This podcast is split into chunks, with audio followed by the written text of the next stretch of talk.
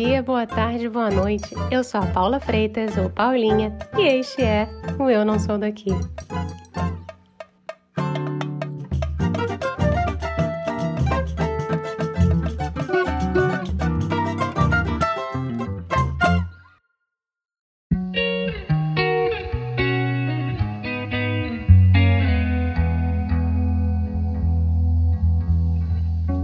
Acredito e tenho fé que vocês sabem que imigração é positiva para a economia dos países ao redor do mundo. Se você ainda tem dúvida, eu vou trazer um exemplo simples e concreto da Escócia. Você sabia que 19% dos trabalhadores do setor de distribuição e armazenamento vem de fora do Reino Unido e da Irlanda? Aham, uhum, eu disse 19, galera. Existem gigantes desse mercado, tipo uma que começa com A e termina com Amazon, que não sobreviveriam sem a mão de obra de imigrantes. Só para te dar uma ideia, um dos centros de distribuição dessa empresa tem mais de 90 mil metros quadrados, o equivalente a 14 campos de futebol. E vamos dizer que a Escócia não é muito grande, tá?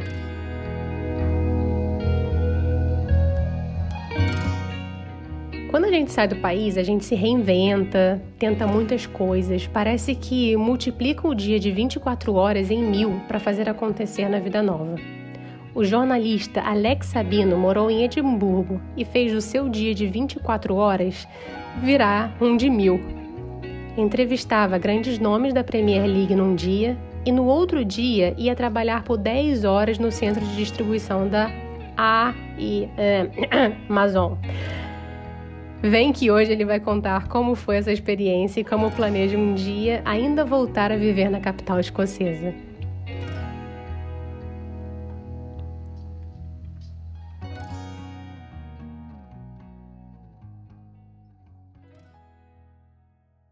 Seja muito bem-vindo, Alex. Muito obrigada pela disponibilidade aí no teu dia, viu? Ah, imagina. Obrigado na satisfação.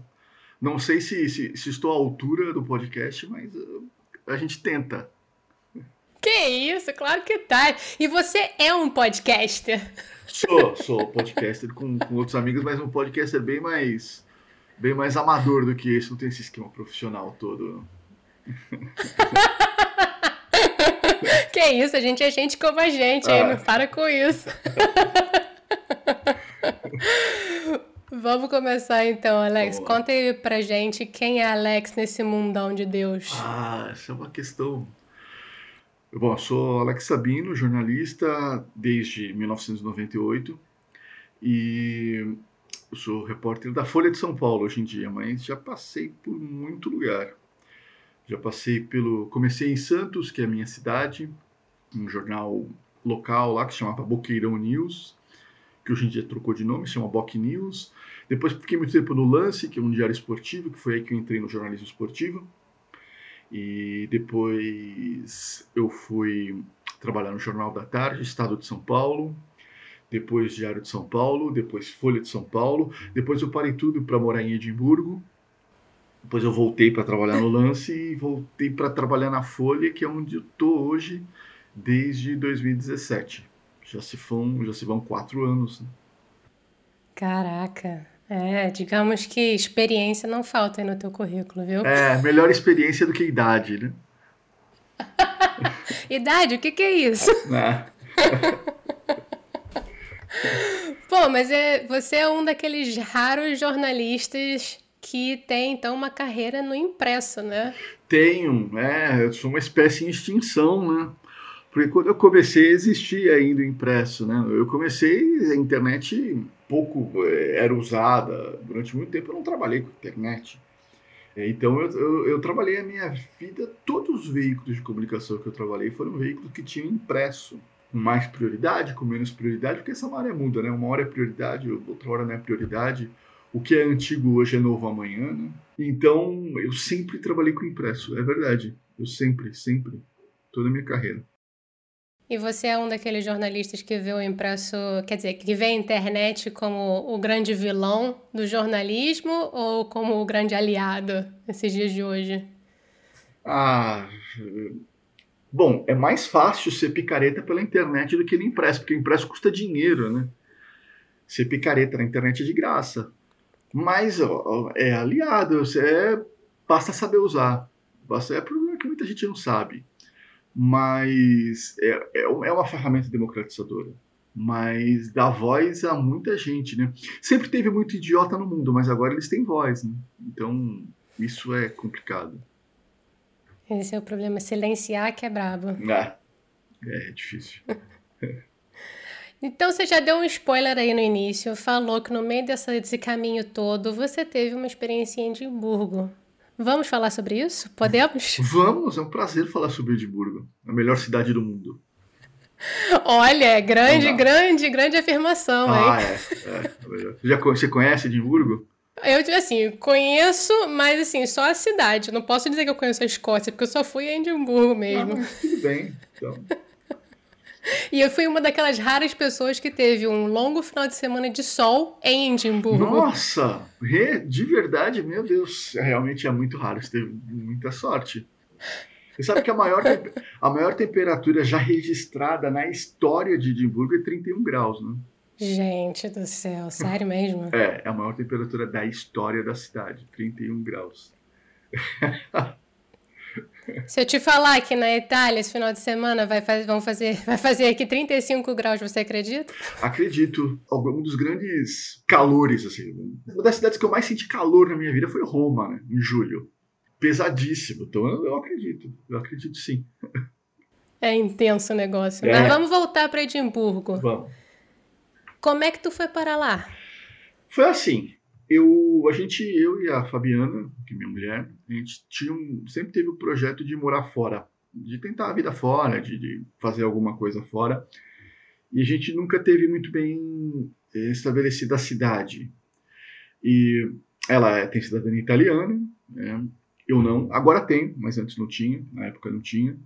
E a gente procurou ver algumas alternativas de cidade, ver algumas alternativas de países, Portugal, Itália, algumas possibilidades de cidade. A gente pensou, por exemplo, em Verona. E a gente começou a estudar aqui e ali. A gente não queria uma cidade grande. A gente não queria uma cidade pequena, mas não queria uma cidade grande. E a gente é, começou a pesquisar cidades boas para se viver. A gente viu algumas alternativas. Até que a gente, depois da Copa de 2014, ela foi para a Itália ficar com uma amiga dela, Ana Paula. E eu, depois da Copa, eu fui encontrá-la. A gente começou a fazer um circuito aí de cidades tal, conhecer. E quando a gente chegou em Edimburgo, é essa cidade, né? A gente, desceu, a gente desceu ali na Waverley Station, lá na estação de trem, cidade nova de um lado, cidade velha do outro, e a gente falou, não, é, é aqui. Né? E, e era, era lá, é maravilhoso. E a gente morou lá durante um ano, não deu muito certo, aconteceram alguns problemas, teve que voltar. Mas é o grande projeto de vida é voltar para lá. Nem que seja para passar a velhice lá, mas é, é voltar para Edimburgo. Olha, tem gente que foge da chuva e do frio. Vocês querendo envelhecer em Edimburgo? Olha só. O frio, frio, é, frio é vida. Não é? O frio, tá frio, você coloca casaco, né? não tem frio. Tem, eu tenho uma amiga que mora na Noruega e ela fala que não existe frio, existe roupa errada. Exatamente. É o que eles falam por lá. É, exatamente, exatamente. Não tem. Você não está agasalhado o suficiente, né? Por isso. Eu fui para fui a Rússia em dezembro, né? Então, frio. Putz, era tipo assim, menos 17, né? E eles falam: não, o frio não chegou ainda, não, o frio vai chegar mês que vem, sabe? Então. o frio faz parte, faz parte. Mas assim, voltando lá para Edimburgo, você ficou lá trabalhando como jornalista ou você fez outras coisas enquanto você estava lá? Eu fiz várias coisas. Eu fiz, eu, eu, eu, eu, tirei uma licença não remunerada da Folha, né? Porque a gente ia, foi para lá para ver como, como ia ser, basicamente. Daí a gente fez muita coisa lá. Eu trabalhei como jornalista lá, fiz trabalhos freelancers para diferentes veículos de comunicação, fiz para a Folha mesmo. Fiz para o Globoesporte.com, fiz para o UOL, fiz para para vários lugares, mas trabalhei, a gente trabalhou em outras coisas. A gente tinha um negócio de comidas brasileiras lá, que a gente fazia feiras, porque tinha muita feira Olha! Lá. E eu trabalhei da Amazon. eu trabalhei num hotel chamado na cadeia Holiday Inn. Uhum. E é basicamente isso. É, basicamente, foi basicamente isso que a gente fez nesse período Caraca, lá. então você vendia produto brasileiro. A gente vendia comida brasileira. É, é, a gente vendia comida brasileira. E deu certo? Como é que foi isso? Porque assim, ir do jornalismo para fazer um negócio só seu é outro esquema, né? É outro esquema, mas lá é bem mais fácil, né? Porque a gente pediu o registro num dia, e-mail, no dia seguinte o, o, a prefeitura respondeu, tá aqui o seu, seu registro é esse aqui provisório, vai sair daqui ao mês, você já pode trabalhar já, pode trabalhar. Então em 24 horas a gente podia trabalhar já. Então foi, era uma coisa que a gente já queria, né? uma coisa que a gente já planejava de ver como é, e deu super certo. A gente cometeu alguns erros estratégicos por falta de experiência, que hoje a gente sabe bem mais, mas que na questão de vender, de, de clientes, deu super certo. Deu, era bem, bem legal. Eles se interessam, eles são. É, eles eram abertos a essa experiência de comida brasileira, porque também nada demais, né? Coxinha, pão de queijo, essas coisas. Pô, quem não gosta, né? Universal. E lá eles têm, eles têm muita acho que dos sete dias da semana, quatro pelo menos, eles têm feiras de rua. Né? Então tem, tem bastante mercado para isso. E é bem legal, foi uma experiência bem bacana. Cansativa, mas é diferente. Eles fazem então feira não só de vender fruta e legumes, eles vendem próprio a comida não, mesmo? Não, não, não, não é, não é, não é feira livre igual tem no Brasil, é, é feira de, de produtores locais. É basicamente a feira é o seguinte, de produtores locais. Né? Então tem o cara, o cara que faz o café, o cara que vende o salgado, os barracos que vendem doce, o cara que faz pão, o, o sujeito que vende. Nossa. Que faz escultura, o sujeito que faz quadro, o sujeito que faz roupa. Tem roupa assim, o sujeito que faz a roupa dele, vende lá. É bem legal. E eles vão, eles vão, eles frequentam, eles compram, eles prestigiam. Né? É bem Caramba. legal. É engraçado porque Edimburgo é uma cidade pequena, é uma cidade grande para o país, mas ela é, ela tem um clima de cidade pequena. Ela é um pouco como eu venho de Niterói. Niterói é um pouco assim, é uma cidade grande, mas com assim um feeling de cidade pequena.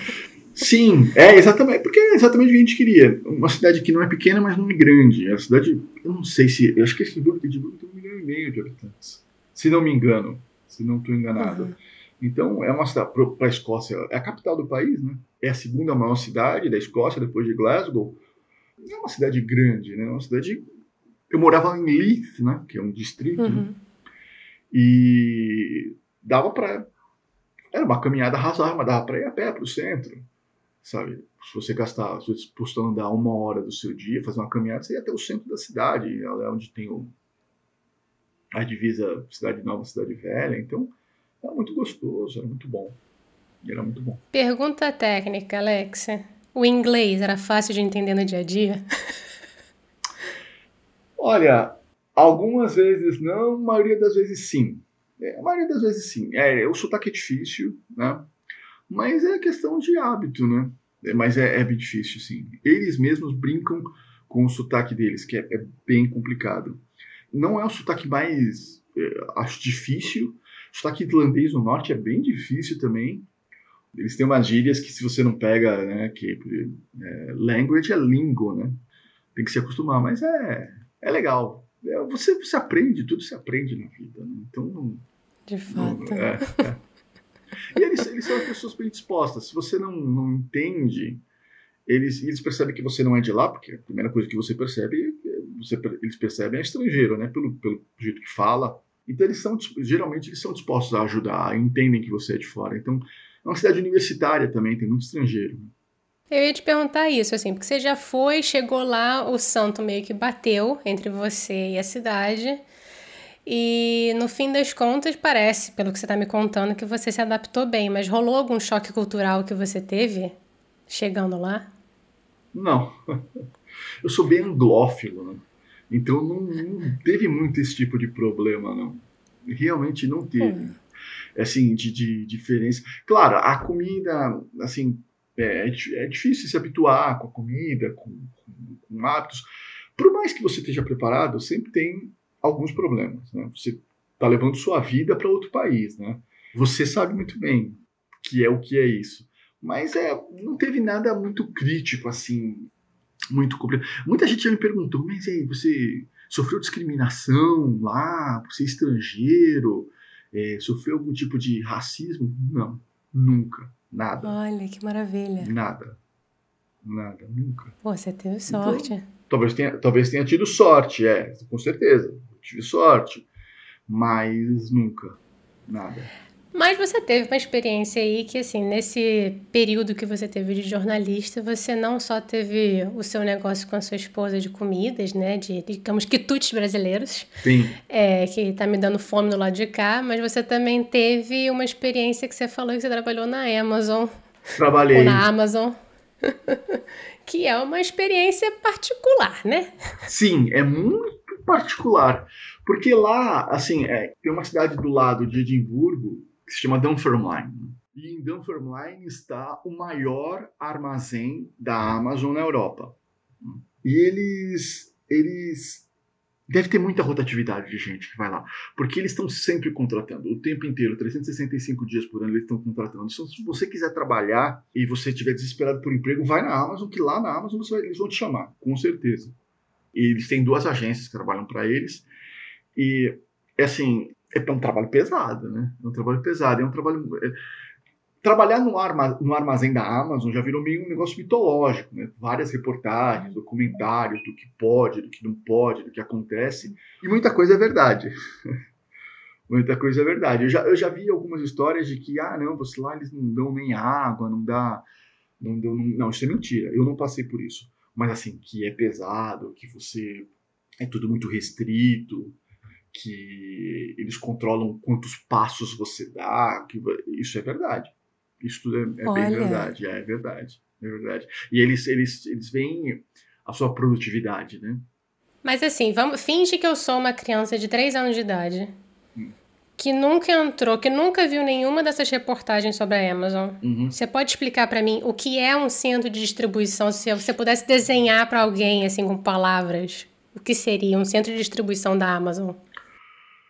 É assim, quando você faz uma compra na Amazon, o produto vem de algum lugar, obviamente. Né? Ela, ela não vem do produtor, ele está em um dos armazéns, de um dos centros de armazenamento da Amazon, que deve ter no Brasil, não sei onde é que é.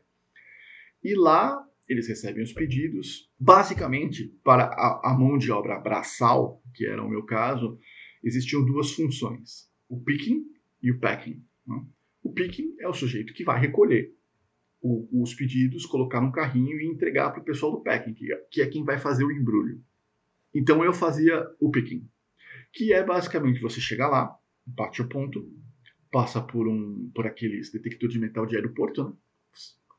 guarda Olha, suas coisas sério? no é, guarda suas coisas no armário, relógio, celular, tudo você guarda lá, porque primeiro não vai passar, e se passar e na saída até você provar que é seu, não é da Amazon, dá um trabalho considerável. Então você guarda tudo lá.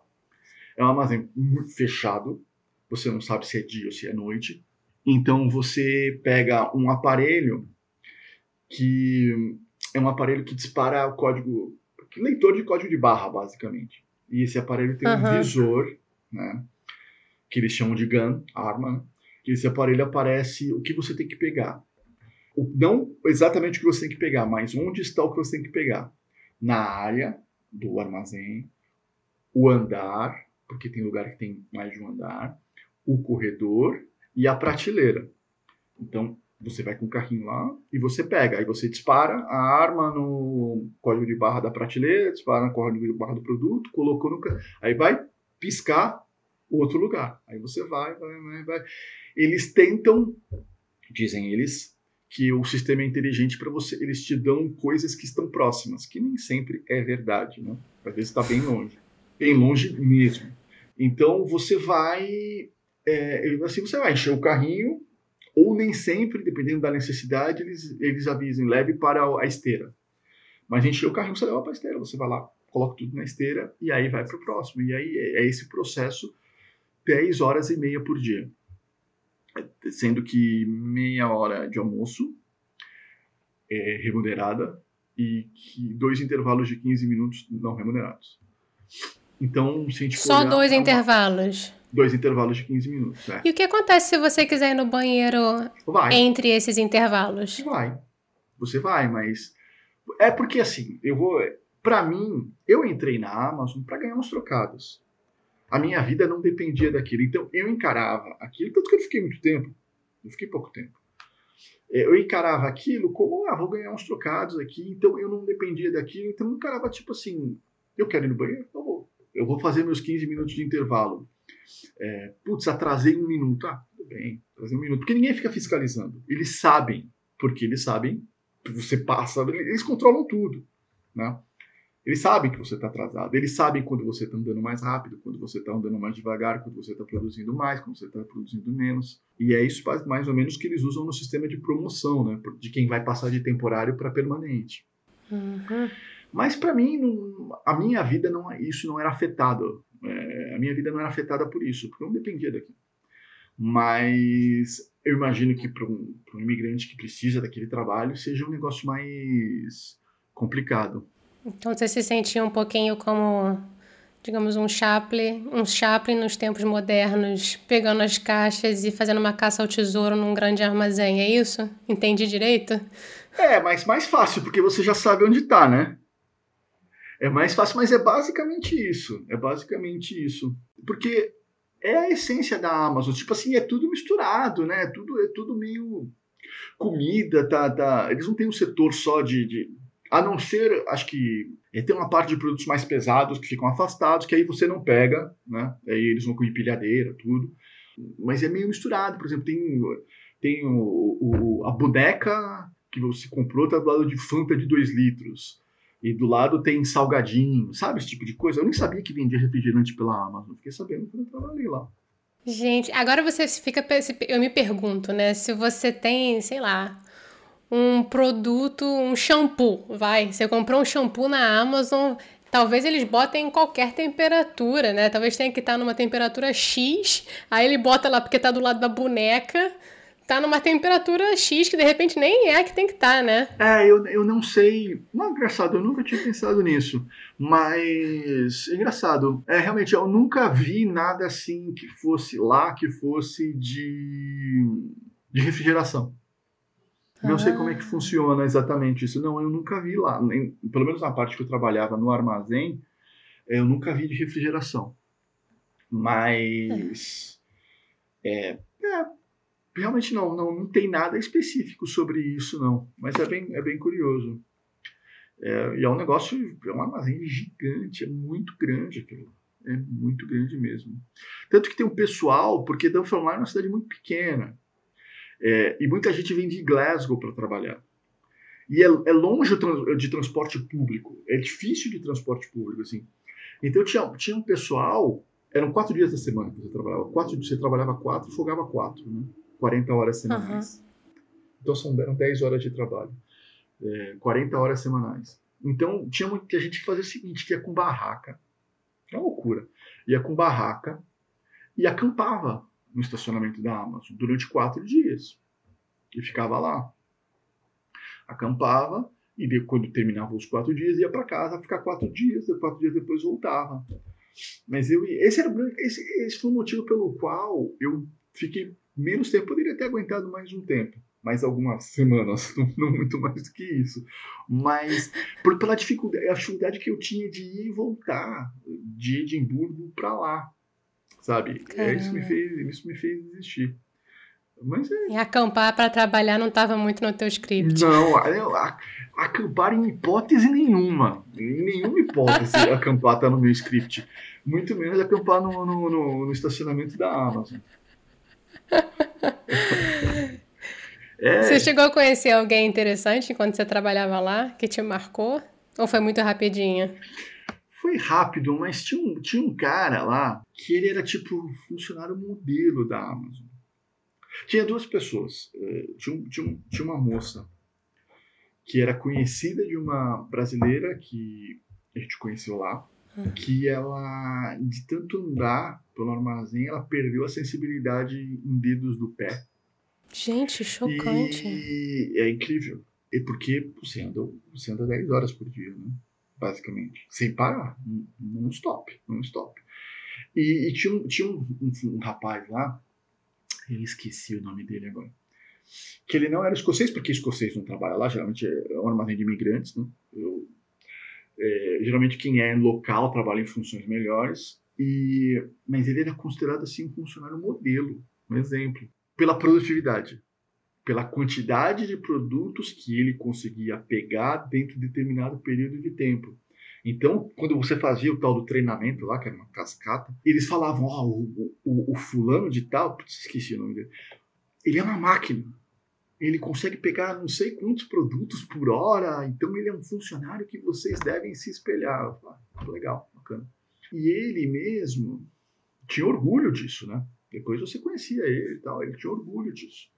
De que ele, ele já era, obviamente, um funcionário permanente, ele não era temporário. E, e é isso, o cara tinha orgulho da capacidade de, de, de recolher produtos da Amazon. Funcionário modelo do senhor Jeff Bezos. Quem diria, hein? Quantas pessoas, quantos imigrantes não deveria ter nesse armazém? De pensar que é só um dos tantos, né? É, é, é muita, muita gente. Assim, é um trabalho, não é um trabalho difícil, é um trabalho fácil. Até eu, eu digo que é um trabalho tão fácil que qualquer um pode fazer, até um jornalista. É um, e é um trabalho que você consegue obter, assim. Não, se você está precisando de um emprego, você realmente consegue, não é mentira. Mas é pesado. É um trabalho pesado, você tem que estar pronto para aquilo. Para fazer aquilo do, por um longo período de tempo, realmente você tem. Eu, eu, de uma certa forma, admiro que consegue isso, porque é difícil.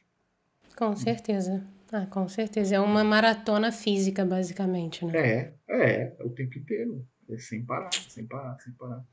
Tanto que eu, eu, eu chega, chega uma determinada hora do dia, porque você começa, você chega, entrava às sete e meia da manhã. Então você começa de manhã ali cheio de energia, né? Normal, mas vai passando a hora, tipo assim, quando dava três horas da tarde, duas horas da tarde, a produção desabava, né? Porque eu não conseguia mais andar, dor nas pernas, dor nas costas. Às vezes você tinha que pegar um produto que estava na prateleira de baixo, que você tinha que abaixar, abaixar, abaixar. Nossa! É bem difícil, era complicado. Aí chegou uma hora que eu falei, ah, não, chega, não... Tá, eu quero ganhar dinheiro, mas não quero ganhar tanto assim, não. A vida tá boa, vai. É, é, eu não vim, eu não vim, é, eu não vim para isso. Né? Era só para ganhar uns trocados, né? para fazer alguma coisa, não vou procurar outra coisa. O que era, o que era, era insano, porque, por exemplo, na terça-feira eu tinha uma entrevista com Alex Ferguson em Glasgow, né, que é o técnico famosíssimo, e na quinta de manhã, sete e meia, entrando na Amazon, né? Cara, é, é uma vida meio quase, quase uma vida dupla, né? Então, mas tá, a experiência tá aí. Valeu tanto que eu tô contando para você aqui.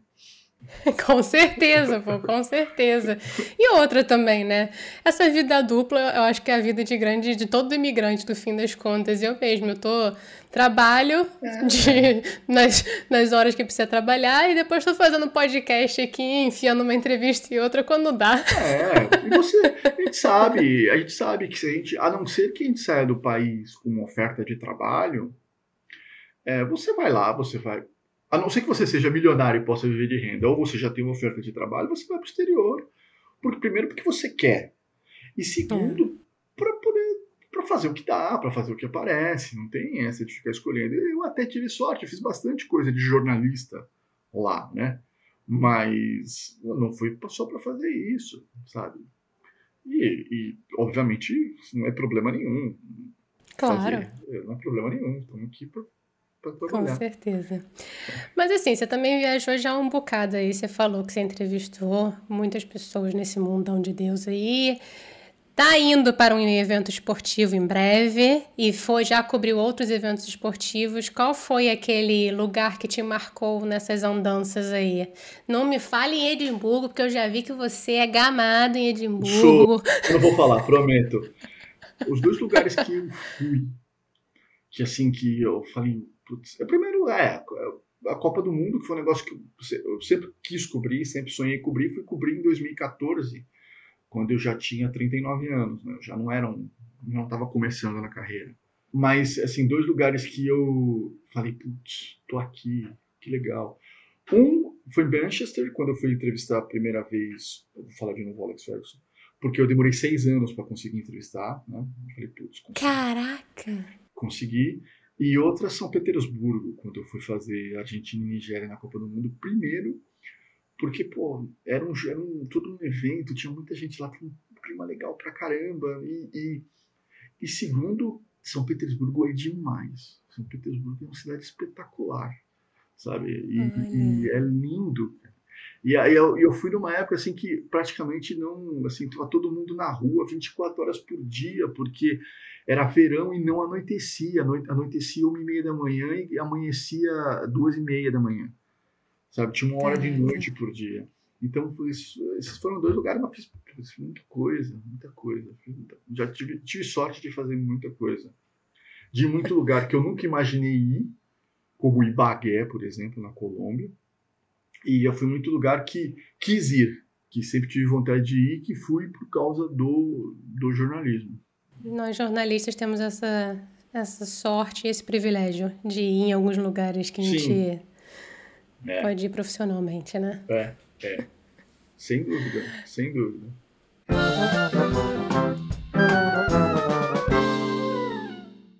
Bora agora então, Alex, de momento chorrindo, que é aquele momento rir para não chorar, que é onde eu pergunto se você teve alguma gafe, e aí você pode me contar de Edimburgo, ou pode me contar de qualquer outro lugar que você teve aí pro Espundão, pode ser gafe, caos, perrengue, dor de cabeça. Putz, mas você quer profissional?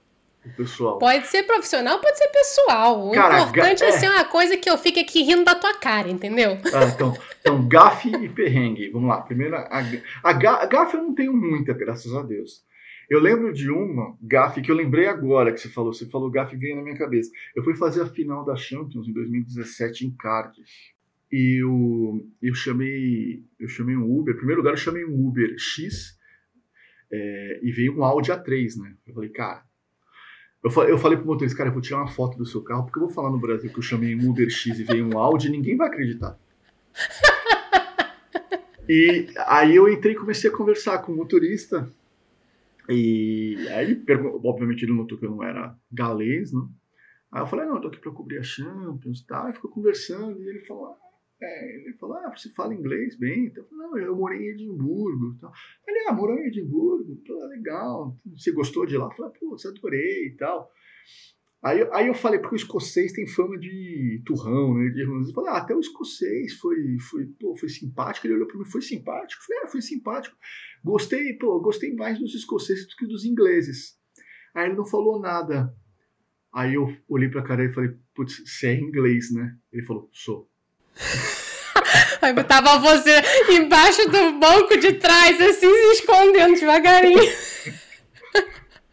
Aí eu falei, putz, desculpa, não é generalizando. Ele falou, não, tudo bem, entendi.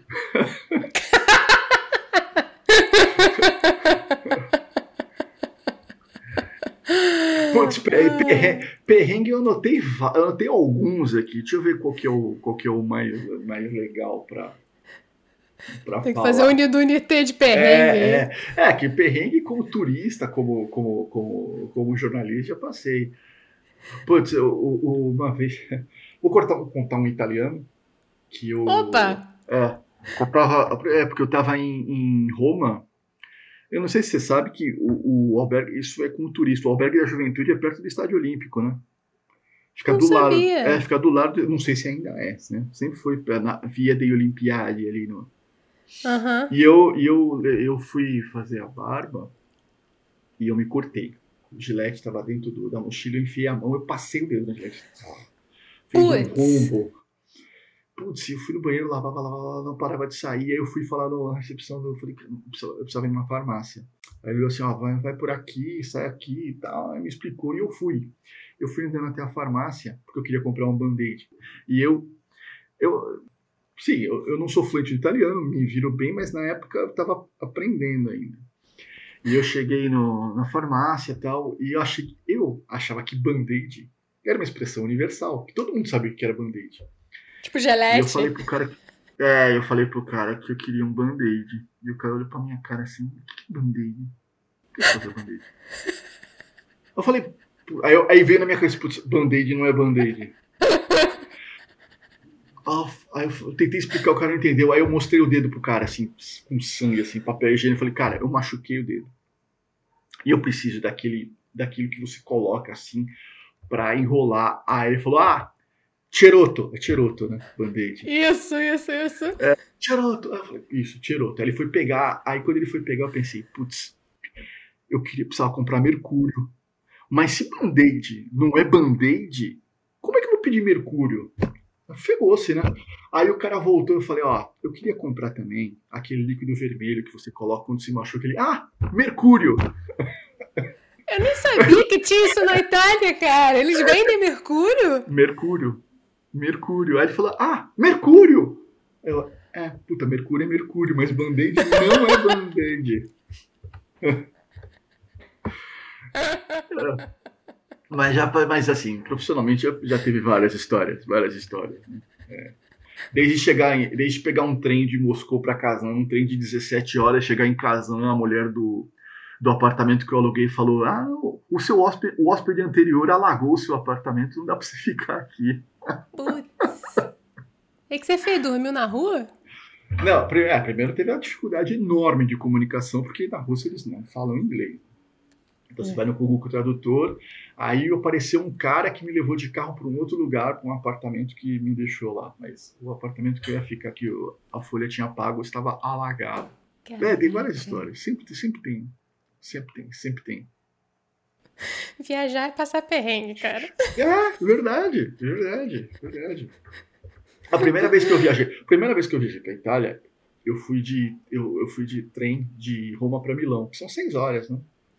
Três? Eu... Se você for por trem rápido, três horas. Ah, mas não, mas eu não fui por trem rápido, porque eu não tinha dinheiro por trem rápido, eu fui no trem normal. E eu pensei, na minha enorme, eu pensei, malandrão, né? Eu vou, eu vou sair de manhã do hotel, que era o albergue, vou sair de manhã do albergue, fico o dia inteiro andando aí e tal.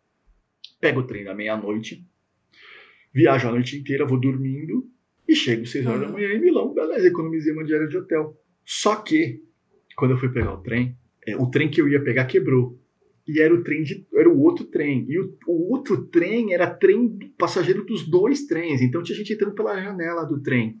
E eu entrei no trem, eu fui a pé de. A pé não, eu fui em pé de Roma até Milão de madrugada, seis horas. Caraca! Sabe, qual, sabe o problema desse, desse negócio do trem que vai de Roma até Milão é que o trem não começa em Roma.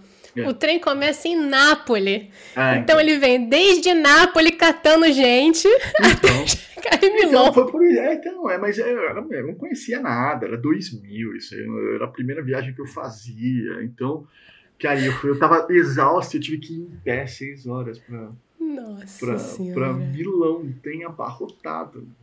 Eu pensei, Você já estava treinando para andar na Amazon, ficar em Exatamente. pé 10 horas. É, é, foi um treinamento. em treinamento. Ah, mas é, viajar é passar perrengue. Viajar é, sempre tem essas, essas aventuras, assim. É, é demais. Com certeza. Queremos passar mais perrengues, que volte a viajar todo mundo, né? Nem fala. Vacina para todos, por favor, o mais rápido ah. possível. Continuem usando máscara. Tá, por favor. Por favor. Vamos então agora de momento bate e volta, que eu tô chamando de momento Marília Gabriela. E aqui eu tenho que te confessar uma coisa: que eu tive a ajuda de duas espiãs. Eu tô eu sabendo. Não, eu não vou te falar quem, quem me passou a informação, mas eu tive ajuda. Confesso, não nego. Ah, eu, eu, eu, eu desconfio. É, eu desconfio. Então vamos lá então, respira fundo, rapidinho, viu? Bate e volta. Tá. Messi, Neymar ou Cristiano Ronaldo? Messi. Fácil assim? Fácil, fácil, fácil assim. Messi é, Messi é o maior jogador da história. Tô chocada. um lugar na Escócia inesquecível. Não, isso é fácil, né? Edimburgo. Vou dar um, vou dar um lugar mais específico ainda. New Haven, que era onde a gente morava, onde tinha o pier, tudo. Agora, escrever reportagens ou livros, livro-reportagem? Livro-reportagem. Olha. Ah. Uma comida? Putz, essa é difícil, hein? Eu adoro comer. Tem muita coisa que eu gosto de comer. Uma comida, não vou falar haggis. É... Putz, uma comida feijoada. Hum, feijoada. Gosto de casa. É. Mas você sabe, agora, você sabe que tem um brasileiro que faz feijoada e tem uma, ele tem uma barraquinha de Hamburgo que faz feijoada com carne de porco polonesa. E é Mentira! Bom. E é bom demais. É bom. Aí, depois você tem que me mandar o link pra gente compartilhar com o mundo. Vou compartilhar. Vou compartilhar, vou compartilhar. Agora, ficção ou biografia? Biografia. Depende da ficção, né? Que ficção é mais fácil você errar, né? Mas é, vou escolher seco assim, biografia. Ah, fazer uma biografia boa também não é fácil não, viu? É, mas é, mas a biografia você já sabe, você já te atrai pelo, pelo, pelo biografado, né? Se for uma biografia é de um cara que não te interessa, você não vai se dar o trabalho. Agora, uma pessoa que você amaria entrevistar nessa sua vida? Morreu, né? Maradona. Ah, mas aí não vale, porque morreu. Aí ah, tem que, que ser vivo? uma pessoa ah, você, não especificou, você não especificou. Deixa eu é. pensar. Uma pessoa que eu gostaria de entrevistar. Putz, deixa eu pensar.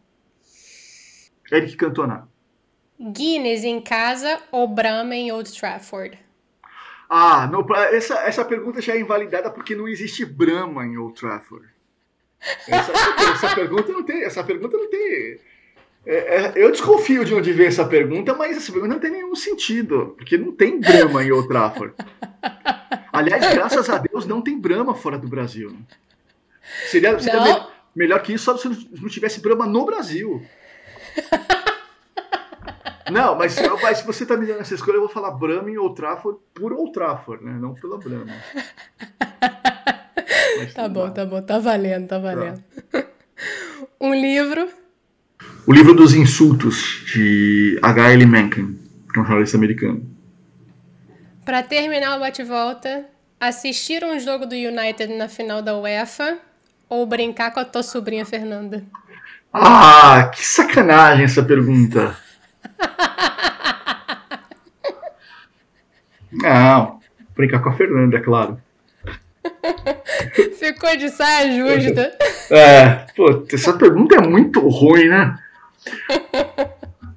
Nossa. A pessoa que mandou essa pergunta, eu vou te dar uma dica, tá aí pertinho de ti. É, eu sei que é. Eu sei que é. Muita sacanagem, mas brincar com a Fernanda. Para terminar agora, Alex, vamos de dicas do modo avião, que é aquele momento onde eu tô perguntando aí o que, que a galera tem lido, visto, ouvido, sentido, tocado. O é. que você quiser dar dica aí pro pessoal. Eu tô assistindo uma série que eu acho muito legal, que chama Afterlife, já viu? É aquela com o Rick. Uh... Com o Rick Gervais com o Rick Gervais. É demais essa é série. Ótima. É demais. É, é ótima. É demais essa série. É demais. É muito. É o, é o drama mais engraçado que você pode ver, né? Porque é tudo, tudo ali. É muito legal. E é a série que eu gosto, né? Que não é. São 12 temporadas com 24 episódios de uma hora e meia cada um, não. São oito episódios de 30 minutos por temporada. Né? Que todo, todo, mundo, todo mundo tem uma vida, né? Não dá pra ficar. Mas o livro, putz, eu acabei de ler um livro que eu vou recomendar, que eu acho muito legal, que chama The Infidel and the Professor. Olha. Que é a, a, a estranha relação de amizade entre o Adam Smith e o Adam e o Hume. Eu não lembro o primeiro nome do Hume agora, que é o filósofo. Também não sei que é que são duas pessoas bem diferentes e que se tornaram muito amigas, um considerado um herege, o outro um filósofo de economia, e que a, o pano de fundo é o iluminismo, na né? época do iluminismo no Reino Unido, que é, putz, eu achei demais o livro, assim, é bem diferente, assim, mas eu achei demais o livro, é muito, é muito engraçado. E eu achei que eu ia me identificar mais com Adam Smith, e me identifiquei mais com o Hume, cara, que é o cara que não tá nem aí pros outros e quer saber só dos amigos dele, de, de dizer o que ele pensa. Eu, eu gostei muito, adoro. Quem quiser ler, Opa. Fique, fique à vontade. Com certeza, com certeza. Algo mais? Algo mais? Nada? Ah, sim, eu tenho um. Tenho, eu vou falar dos meus projetos independentes. Eu tenho um podcast. Eu ia te falar é. isso, pô. Tem livro, tem podcast, é. não tá fazendo seu jabá, homem de é, Deus? É, vou fazer, vou fazer. A gente deixa pro final, né? Eu tenho, eu tenho um podcast com dois amigos que se chama No Cabaré de Blas Junta, que a gente fala sobre futebol sul-americano. Geralmente a gente grava todas as semanas, mas a gente está no Spotify, nas, nas melhores plataformas aí. Geralmente, geralmente tem um episódio por semana. É, eu escrevi, eu tenho, eu tenho, um livro que está à venda na Amazon, o e-book, mas logo vai ter a versão impressa também, porque o que eu imprimi está acabando, então vai estar na Amazon é. impresso também. Mas a versão impressa está no Mercado Livre, que se chama O Time que Nunca Seria Campeão que é sobre a história do time do Santos campeão brasileiro de 2002, que é uma produção independente, não está nas livrarias, só nessas alternativas que eu falei para você. E eu estou escrevendo um livro Estou escrevendo dois livros, na verdade, que eu, que eu não tenho, que eu já não tenho, já não sou, não tenho muito o que fazer, né? Já arrumei dois livros. Um que é, é porque eu fui para Buenos Aires quando o Maradona morreu, e é um livro sobre, os, sobre a semana que eu passei em Buenos Aires na morte do Maradona, que é um estrangeiro vendo aquela comoção da morte do Maradona, que vai se chamar O Futebol Morreu, que é a frase de um jornalista argentino. Que esse livro está em produção, vai sair no começo do ano que vem. Opa. E tem um outro livro que é o que esse livro se arrependimento matasse, mas agora tem que terminar, que é os cinco clássicos, os cinco clássicos sul-americanos que você provavelmente nunca ouviu falar. Que são cinco jogos de extrema rivalidade em cinco países diferentes que as pessoas não sabem que existem. E esse tem uma vaquinha para tentar juntar dinheiro para fazer. A vaquinha está online lá no site vaquinhacomk.com.br, é só procurar lá. Que a gente já fez do Uruguai e agora vai fazer em novembro da Argentina e eu quero terminar até o começo do ano que vem. Que essa vai ser outra produção independente também. Então, isso é muita coisa que eu nem deveria estar fazendo tanta coisa assim, mas eu estou fazendo. É, você é uma daquelas pessoas que na pandemia resolveu ficar produtivo? Que é isso? É, e, e, na, pandemia, e na pandemia eu emagreci 18 quilos também. Ah, não, para. Você é uma daquelas pessoas que as pessoas odeiam. Produtivo e é. emagreceu. É. Emagreci. tô brincando, tô brincando. Alex, muito, muito obrigada pela disponibilidade, pelo papo e espero que você tenha curtido, viu? Curti, curti. Demais, bem legal. Nem sei se, se sou tão importante assim para estar aqui, mas já que me chamaram, obrigado, agradeço. Não existe isso não. Eu que não tenho roupa para falar com você, um é. jornalista com essa sua experiência toda. É. Eu sou só uma mera jornalista que perdida, uma, como eu gosto de dizer, uma jornalista falida. Ah, isso é um pleonasmo, né? Jornalista falido, né? Todos os jornalistas são assim. Todos, todos os jornalistas que não se chamam William Bonner têm falido, não tem. A gente faz mil coisas é. para tentar sobreviver, né? É. Chegou agora? Seja muito bem-vindo ou bem-vinda. Aproveita que você tá aí e clica seguir o Eu Não Sou Daqui no Spotify e manda o link para os amigos e familiares no WhatsApp, vai. Só isso que eu te peço. E para falar com a gente, vai lá e segue lá no Instagram @nsdaqui.